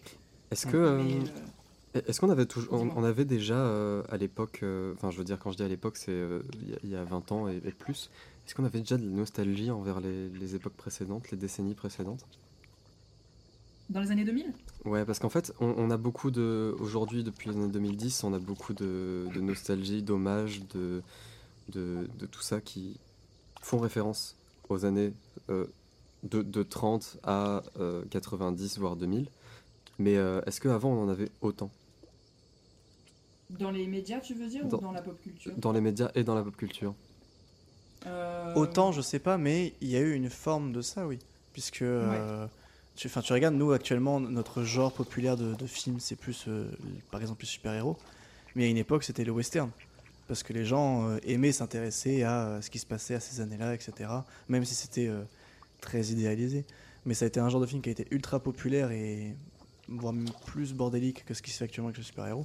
Et il y avait déjà une forme de nostalgie dedans, en tout cas, de, de ce qu'on en lit, nous, qui ne l'ayons pas vécu. Donc je pense, techniquement, ça a toujours existé, c'est juste que maintenant, c'est plus euh, généralisé, vu qu'on a tous accès à l'information super rapidement. Mais je, je ne suis pas sûr que les westerns c'était euh, vu comme euh, une sorte de nostalgie, voire hommage. J'ai plus l'impression que c'était un genre à part entière, tu vois. Ouais.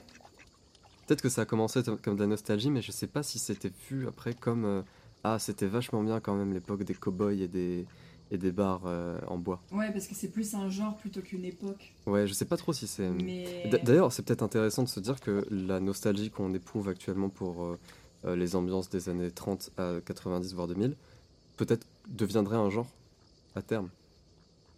Ouais, un peu genre nostalgique, ouais.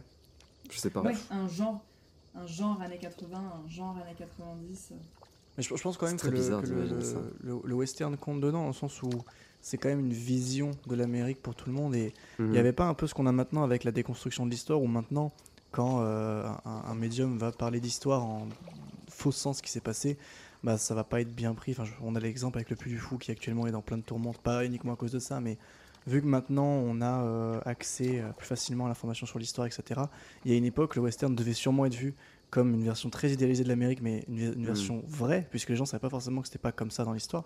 Et à, à- à- à l'ère où on est actuellement, là on a accès très facilement à l'information, à, à comment était l'histoire réellement.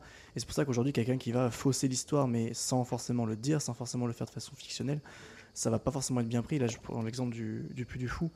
Euh, le Puy du Fou, bon, ils sont dans la tourmente pour d'autres choses que ça, mais il y a un peu de ça dedans, dans le sens où ils ont fait des choses, euh, ils ont fait des, des- des spectacles, des, des événements où il y avait, entre gros guillemets, une, énorme différence entre la vraie histoire et ce que eux montraient, parce qu'ils montrent une certaine vision poétisée quand même de ce qui s'est passé.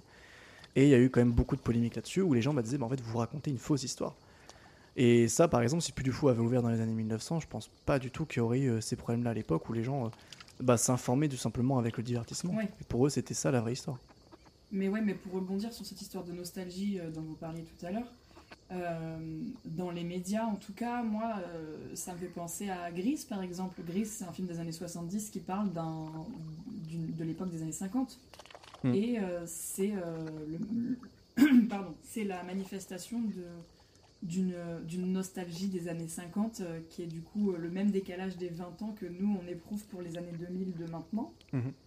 Euh, et ça c'est continuel. Il y a forcément d'autres exemples que j'ai pas forcément en tête tout de suite, mais il y a forcément d'autres exemples d'autres décennies qui feront la même chose de, des années 80 aux années 60, 90, 70. C'est souvent dans un décalage d'une vingtaine d'années, mm. parce que je pense que c'est le passage de l'enfance à l'âge adulte donc ah. des, 5-10 euh, ans ou 25-30 ans, et en fait, c'est quand tu réalises que bah, tu vivras plus jamais dans cette époque-là et que c'était quand même bien à l'époque, euh, mhm. en tout cas là où tu as grandi. Euh, et du coup, c'est pour ça que, à mon avis, c'est souvent cette, cette période ouais, d'une vingtaine d'années qui est souvent, qui est souvent le, la trend. comme là, on a la trend Y2K, comme comme dans les années 2010, on avait euh, peut-être les années 90 euh, euh, avec les, je sais pas, les jeans taille basse, les cheveux avec du gel, des trucs comme ça, quoi. Ouais. Ça, ça, m'amène à, me demander, à vous demander surtout, votre avis sur, sur cette question. la présence d'œuvres nostalgiques aujourd'hui, qui est plus grande que la présence des œuvres nostalgiques dans les décennies précédentes. Euh, est-ce que vous pensez qu'elle est due à la prolifération de, des œuvres artistiques en général, le fait qu'il y ait de plus en plus de films, de séries Ou est-ce que vous pensez qu'elle est due à euh, une sorte de fatigue de notre décennie qui est un peu plus fade, disons, euh, en termes de visuel? On a, a, parlé par rapport au logo. Vous pensez que c'est dû à quoi? Hmm, Je vais être nuancer sur la deuxième réponse, dans le sens où moi je pense qu'il y a surtout une lassitude du futur. Là où avant les gens avaient un, regard très optimiste, j'ai l'impression, sur, euh, sur l'avenir, où maintenant nous on a un regard extrêmement pessimiste et où on est tous en mode bon, bah, de toute façon dans 100 ans on est tous morts. Donc je pense qu'il y a un peu ce, truc-là où les gens se lassent de faire des histoires du futur, ou du moins des histoires du futur euh, qui sont un minimum euh, agréables, parce que voilà, une fois qu'on a traité le post-apocalyptique et puis l'espace, bah, il n'y a plus grand-chose à raconter. Là où le passé c'est super facile, il y a déjà tout sous la main, on peut faire des références faciles, on sait que la nostalgie c'est quelque chose qui touche les gens. Donc euh, ouais, je pense que je, je, plus pencher cette nuance là que euh, sur euh, une prolifération de, de, ce qui se fait de nos jours. Ouais, je suis plutôt d'accord avec toi Sam, mais c'est surtout que plus les années avancent et plus on a de, de, de films, de, de fantasy sur ce qui pourrait se passer dans le futur. Et quand on a commencé à faire des films dans les années 1900 euh, sur, euh, sur ce qui pourrait se passer dans le futur, bah, on n'avait pas la conquête, on n'avait pas la conquête spatiale, hmm. on n'avait pas encore tout ce qu'on sait sur, euh, sur l'espace, sur l'univers, sur la physique, sur les maths, tout ça. Donc il y avait plus place pour l'imagination et puis on pouvait se permettre de, de spéculer beaucoup plus facilement et, et de, aussi de, de, développer des théories de, la, conspiration et de, tout, tout ce qui est encore euh, d'actualité maintenant, mais bon, c'est plutôt ridicule. Euh, ouais, dans une autre mesure. D'être conspirationniste aujourd'hui, vu toutes les informations auxquelles on a accès. Mm. Mais, euh, mais vu qu'aujourd'hui, on a, on a vachement avancé dans la conquête spatiale, on a vachement avancé dans la compréhension de l'espace, de l'univers, de est-ce que le voyage dans le temps, par exemple, c'est possible? Est-ce que le voyage dans l'espace, c'est possible? Est-ce que euh, est-ce qu'on peut vivre sur d'autres planètes? Est-ce qu'on peut tout ça On n'avait pas ces réponses-là à l'époque, euh, jusqu'aux années 50, euh, 60, jusqu'à ce qu'on aille vraiment dans l'espace et qu'on puisse commencer, commencer à, hmm. répondre à toutes ces questions qu'on avait depuis bah, des centaines d'années, parce que c'est des, des, questions qui datent il y, a vraiment des, des, siècles et des siècles. Mais aujourd'hui, bah, on n'a plus trop de surprises, on a moins on a moins d'espace pour imaginer ce qui pourrait se passer parce qu'on a déjà beaucoup de réponses. et, euh, et, du coup, bah, tout ce qu'on peut imaginer, c'est bah, qu'est-ce qui peut se passer de mieux, qu'est-ce qui peut se passer de pire. Maintenant, vu, qu'on sait comment ça se passe, vu qu'on sait comment euh, il faudrait euh, pour. Bah, vu, qu'on sait par exemple ce qu'il faut pour respirer sur une planète, ce qu'il faut pour pas mourir de faim sur une planète, dans l'espace ou même sur la Terre, dans, le futur, euh, bah, si on sait que nous on sait très bien que l'écologie euh, est un danger, euh, que, du coup bah, tout ce qu'on imaginait et qui était juste de la fiction il y a encore quelques années, quelques décennies, bah, ça va être très très très d'actualité pour nous, pour notre génération. Donc nous on est un peu on est un peu accablé par toutes ces informations parce qu'à la fois c'est bien d'avoir des réponses, mais c'est aussi déprimant de se dire qu'on peut rien y faire à notre échelle nous parce que c'est pas en coupant l'eau quand on se lave qu'on va sauver la planète euh, Mm. et éviter les scénarios catastrophes qu'on imagine dans les films depuis des années. Quoi. C'est super intéressant de se dire que du coup, euh, ça, ça pourrait être euh, dû à euh, un petit peu à. ce- serait une sorte de récréation dans notre monde de, de regarder des choses d'une belle époque, quoi, d'une époque nostalgique, de, de- qui, qui n'a aucun entre guillemets problème, Mm. presque. Ou qui a pas les mêmes enjeux que nous. euh, Pas, c'est ça, pas les mêmes enjeux. aujourd'hui, ouais. ouais. Bah, du coup, je, je vais, je, vais, je, vais, euh, je vais impliquer un terme que j'aime beaucoup. J'ai un peu l'impression que maintenant on est plus fan euh, de l'Uchronie. Euh, je suis très heureux d'avoir casé ce terme. L'Uchronie, pour ceux qui nous écoutent et qui ne connaissent pas forcément, c'est juste prendre un événement de base qui a vraiment existé et euh, changer l'histoire autour. Euh, voilà, une personnalité publique, si elle n'était pas morte, qu'est-ce qui serait passé? Euh, Comment se serait passé tel événement si tout s'était bien déroulé, etc. Et je trouve que maintenant on a un peu cette, euh, cette mode de l'Uchronie où on aime bien un peu imaginer euh, une époque qui a vraiment existé, mais de la voir d'une façon différente, euh, comme si tout s'était bien passé ou comme si on repartait de zéro à partir de ce moment-là.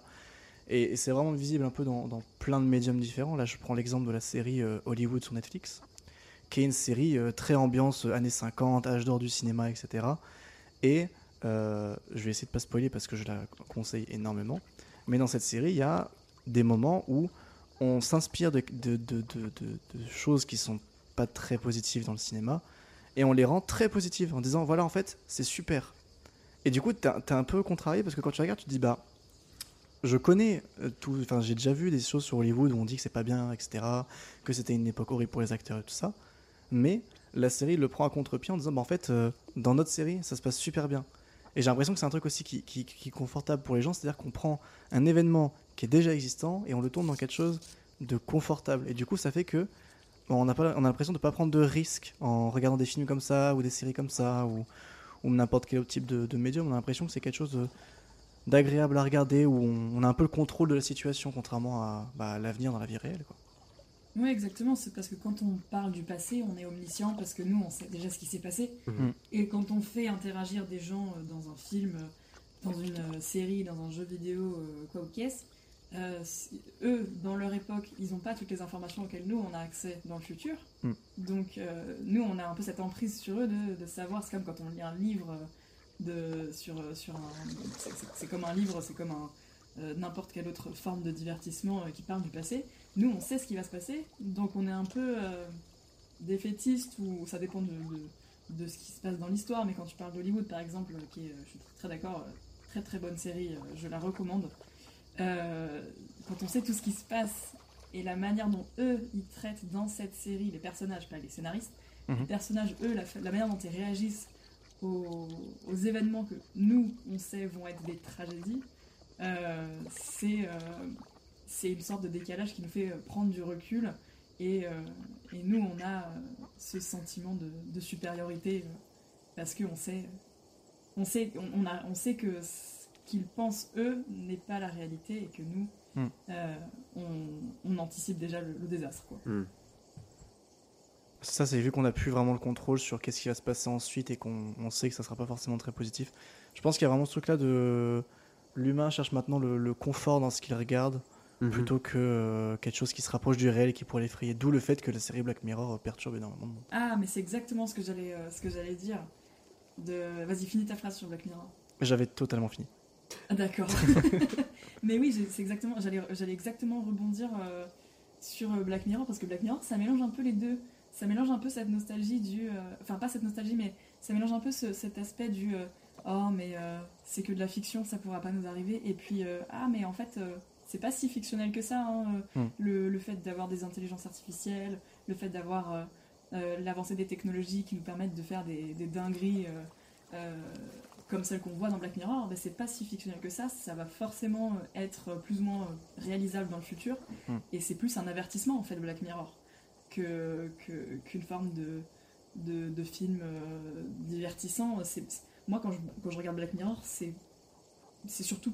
C'est pour être diverti, mais c'est aussi. euh, ça me met vachement mal à l'aise de regarder euh, Black Mirror. Ça dépend des, ép- épisodes, mais. euh, c'est euh, c'est pas une série que je regarde parce que elle me met dans une bonne, bo- elle me met de bonne humeur quoi. Oui. Black Mirror, tu, tu regardes pas Black Mirror parce que tu veux parce que tu veux de- genre ch- changer de, de mood après une journée de merde. quoi. Mhm, tu, tu passes déjà une mauvaise journée, tu regardes Black Mirror, c'est encore pire quoi. Ouais, parce que c'est- c'est- c'est c'est pas comme euh, un- une sorte de film d'horreur, euh, euh, comment dire, conventionnel, parce que non, c'est- c'est- ce que je veux dire, c'est que c'est pas conventionnel parce qu'en fait, c'est vraiment quelque chose où tu te dis c'est c'est plausible. C'est euh, Mm. Oui, exactement. C'est pas un film d'horreur où tu te dis ah, tu sais, à la fin tu te dis ouf, heureusement que ça m'arrivera Voilà, jamais. c'est C'est ça. euh, c'est vraiment une série où tu te dis aïe, quand est-ce que ça va arriver? Hmm. Tu te dis est-ce que je serai mort avant que ça arrive? Je l'espère parce qu'il y a des choses qui sont vraiment terribles, des, des- des choses du euh, de euh, le hacking. Je pense aux, épisodes où euh, il y en a qui sont déjà d'actualité, genre les gens qui se font hacker leur, euh, leurs ordinateurs, euh, qui se font euh, qui se font euh, blackmail, euh, on leur Hmm. fait du chantage, euh, des gens qui se font poursuivre, les épisodes qui parlaient du racisme, euh, les épisodes qui parlaient euh, de, euh, je pense à, à la, nouvelle, euh, la nouvelle saison, je sais pas si vous l'avez vu, mais euh, l'épisode qui parle de- du documentaire sur le tueur en série. Il y, a, il y a un épisode sur, sur un couple qui va, qui va retracer une histoire de meurtre dans un tout petit village en Écosse. Et ça pourrait carrément être un fait divers d'aujourd'hui en fait. Ouais. Et c'est hyper, hyper flippant. Et c'est censé être quelque chose qui se passe dans le futur, ou euh, en vrai on sait pas vraiment. C'est pour ça que c'est un peu une uchronie aussi. On sait pas exactement dans quel contexte, dans quel univers parallèle ça se passe. Mais en tout cas ça se passe par, enfin ça se passe avec des gens qui nous ressemblent et qui ressemblent un peu à, dont, l'époque ressemble un peu à la nôtre. Je pense que c'est ce Donc, qui- ça c'est ce qui pourrait fait peur, euh, c'est le, le fait de cette notion de futur proche. C'est-à-dire que c'est Ouais. pas comme, euh, je vais prendre l'exemple de Wally, mais Wally c'est un truc en mode vous verrez, si vous faites ça dans 100 ans, il se passera ça. Black Mirror, c'est vous allez voir, ça va se passer dans deux ans. Et c'est vraiment ce truc du Ouais. ok, bah je suis en train de regarder quelque chose qui va forcément m'arriver euh, d'une façon ou d'une autre, ou, ou, ou avec une technologie peut-être différente, mais c'est cette, cette notion de peur en mode tu regardes quelque chose qui, bon voilà, on regarde aussi la série parce que c'est aussi bien fait, mais on la regarde aussi en se disant bah ce que je regarde à l'écran, ça va c'est quasiment sûr que ça va arriver tôt ou tard parce que ça, ça ressemble à des idées qui ont déjà eu lieu, ça ressemble à des technologies qu'on connaît déjà, c'est des comportements humains auxquels on s'identifie et c'est extrêmement flippant parce qu'il y a, il y a très peu d'épisodes de Black Mirror qui se terminent bien. C'est super triste. Oui, je sais pas, euh, sur toutes les saisons, il y en a peut-être 3 ou 4 qui se terminent bien quoi. J'en ai genre deux en Mais, tête euh, maximum. Ouais. Après, on va pas spoiler. Mais euh, ouais, j'en ai, peut-être. euh, Moi, mon épisode préféré, Hang the DJ, qui est peut-être un des seuls qui se termine bien. Mais sinon, j'en ai pas trop d'autres en. Après, ça dépend de ce qu'on considère qui se termine bien. Parce que. Il y, a, il y a beaucoup de gens qui meurent, il y a beaucoup de gens qui. qui, euh, qui finissent pas la manière dont moi j'aimerais finir, par exemple. Oui, Donc, je sais pas si eux, ça se passe bien dans, leur- dans leur histoire à eux, mais moi, si ça m'arrivait, ça, ça serait pas une, forcément une, une bonne fin. Quoi. Je suis plutôt d'accord. Déjà, j'aimerais pas être dans leur contexte, euh, dans les contextes euh, qui sont abordés dans, dans Black Mirror. J'aimerais être dans aucun, de, aucun des épisodes. Non, je suis d'accord.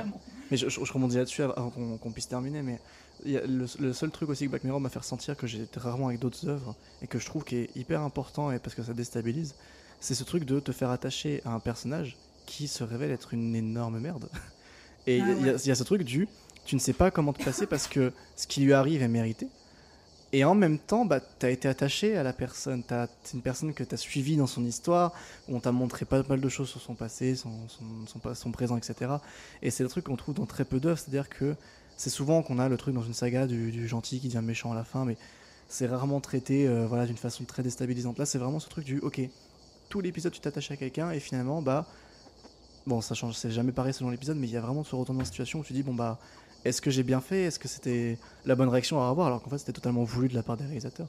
Et ça, je trouve que c'est, quelque chose qu'on, qu'on peut féliciter la série pour, c'est que ça a au moins le mérite de nous déstabiliser, de nous faire prendre conscience que, euh, comme tu disais tout à l'heure, brûler nos idoles. Quoi. brûler, sur une place publique.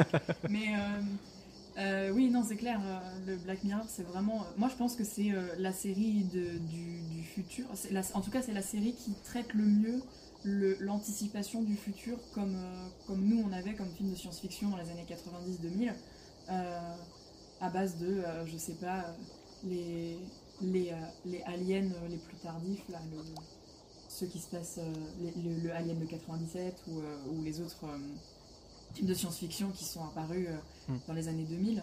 Euh, nous maintenant, on n'a plus trop de- d'espace pour la nouveauté et je trouve que Black Mirror c'est la série, enfin en tout cas le, le média qui, euh, qui est le plus novateur en tout cas dans, dans l'anticipation du futur, dans, dans la science-fiction, même si bon c'est vraiment une branche très spécifique de la science-fiction, euh, parce que ça se passe pas, enfin il y a quelques épisodes qui se passent dans l'espace mais très peu quoi. Ça se passe surtout sur Terre parce que euh, Mm.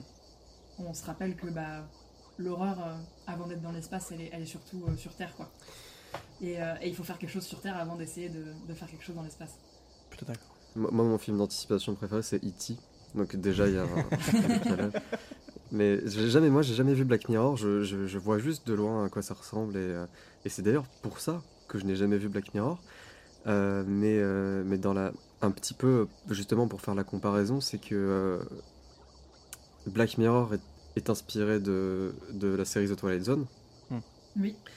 Et, et, et ce que moi j'a- j'adore The Twilight Zone et, et ce, qui, ce qui fait que j'adore The Twilight Zone, c'est ce qui fait que je n'aimerais probablement pas regarder Black Mirror.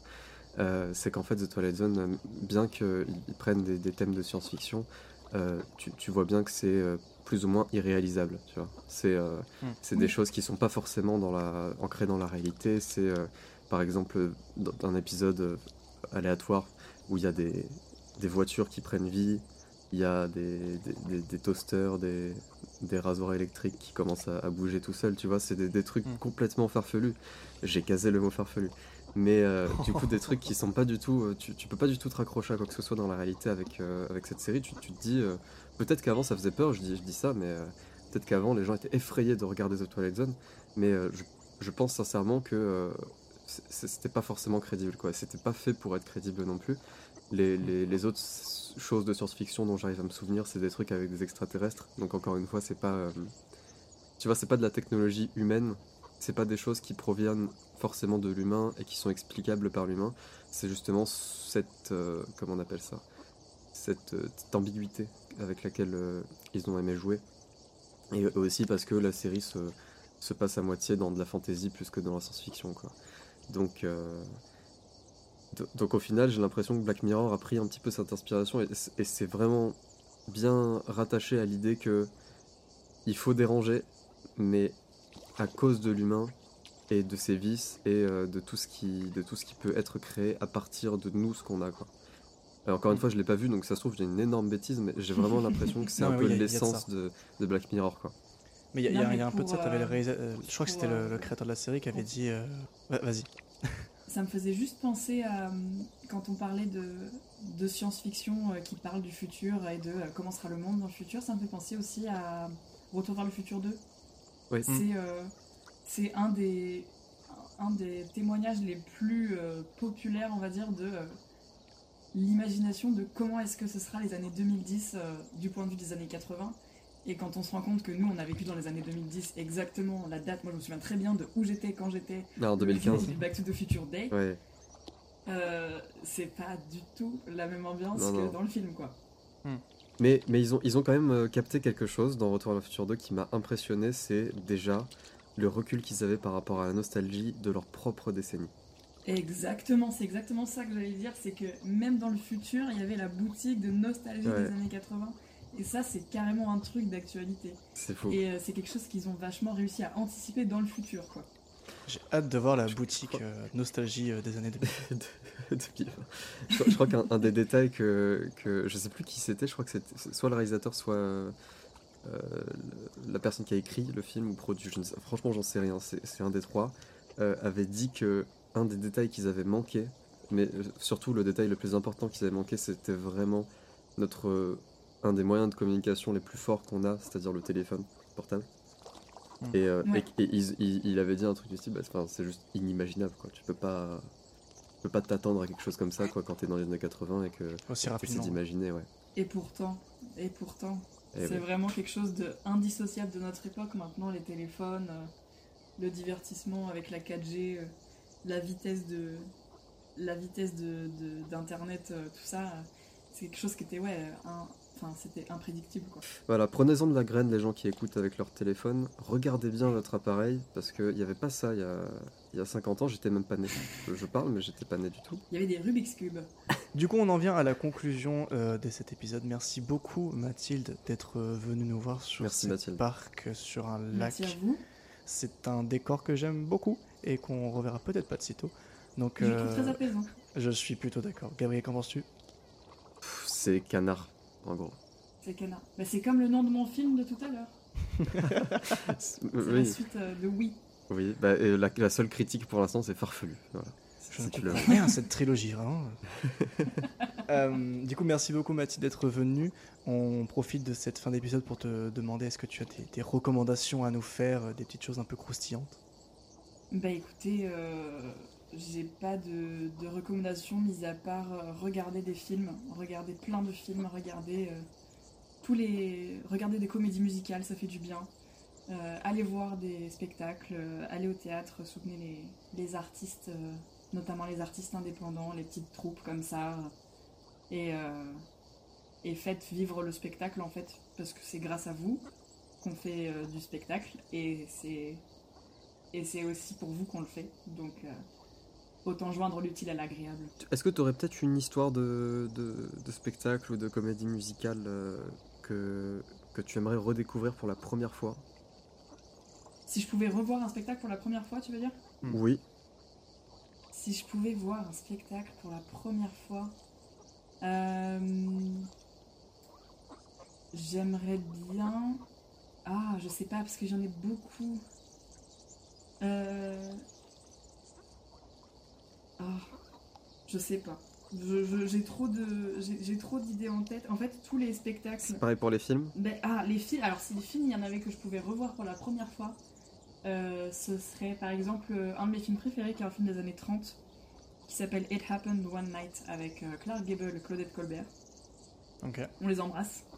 C'est un film que je trouve magnifique. euh, de, il, est, il est super bien écrit, il est d'une beauté. euh, le, le twist, est, on le voit venir à 10 km, mais c'est tellement bien amené, c'est tellement bien écrit que c'est un bonheur. Et si je pouvais le revoir pour la première fois, ça serait un, un- vraiment un- une joie. quoi. Est-ce que tu- Je- tu verrais le- l'oublier pour le revoir. quoi. Tu reverrais le twist venir à 10 km, même si c'était la première fois?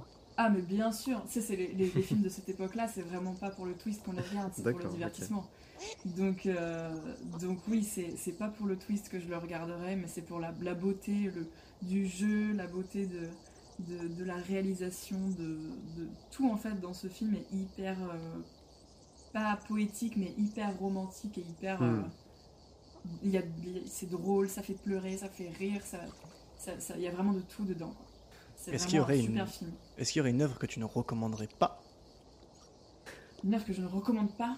Oui. N'importe quoi. N'importe quoi. euh, Quel- Quelque chose vraiment genre c'est pas bien, n'allez pas voir, n'allez pas écouter. C'est pas bien. Ou même neutre, totalement neutre. Ouais, ou neutre, genre. oh, Perdez pas votre Euh, temps. Ah, mais je je suis en train d'essayer de réfléchir au film que je suis allée voir au cinéma récemment. Et euh, j'ai pas de.